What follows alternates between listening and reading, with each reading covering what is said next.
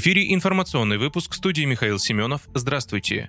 Мусорная реформа свелась к накоплению отходов и проблем. Об этом заявил председатель партии «Справедливая Россия за правду» руководитель партийной фракции в Госдуме Сергей Миронов. По его словам, необходимо отказаться от мусорной реформы, которая в нынешнем виде только усугубляет хронические проблемы в сфере обращения отходов. Он обратил внимание на ситуацию в Калининградской области, где несколько дней горит мусорный полигон вблизи поселка Круглова. Дым распространился в радиусе 20 километров от свалки, к которой годами предъявляли претензии надзорные органы. Представитель Представители справедливоросов изначально выступали против реформы и неоднократно предлагали правительству от нее отказаться.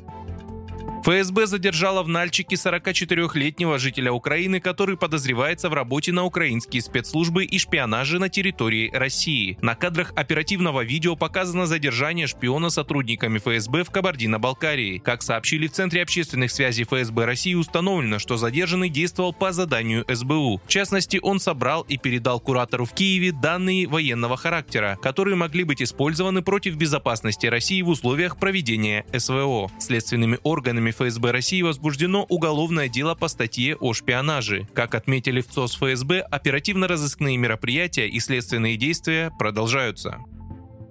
Отражение контрнаступления ВСУ может завершиться через три недели, после чего российские войска перейдут к активным действиям, заявил глава Комитета Госдумы по обороне Андрей Картополов. По словам Картополова, пока контрнаступление идет так, как мы предполагали. Напомню, украинское контрнаступление на Южнодонецком, Запорожском и Артемовском направлениях началось 4 июня. При этом основной удар ВСУ сконцентрировали на Запорожском участке фронта. Киев бросил в бой подготовленные специалистами НАТО и вооруженные Запад западной техникой бригады. На встрече с военкорами 13 июня президент России Владимир Путин сообщил, что украинские войска в ходе наступления несут большие потери и не имеют успеха ни на одном направлении.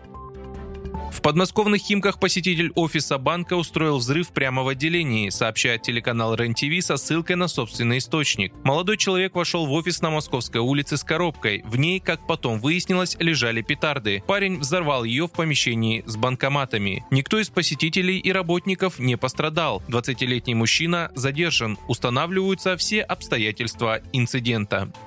Вы слушали информационный выпуск. Оставайтесь на справедливом радио.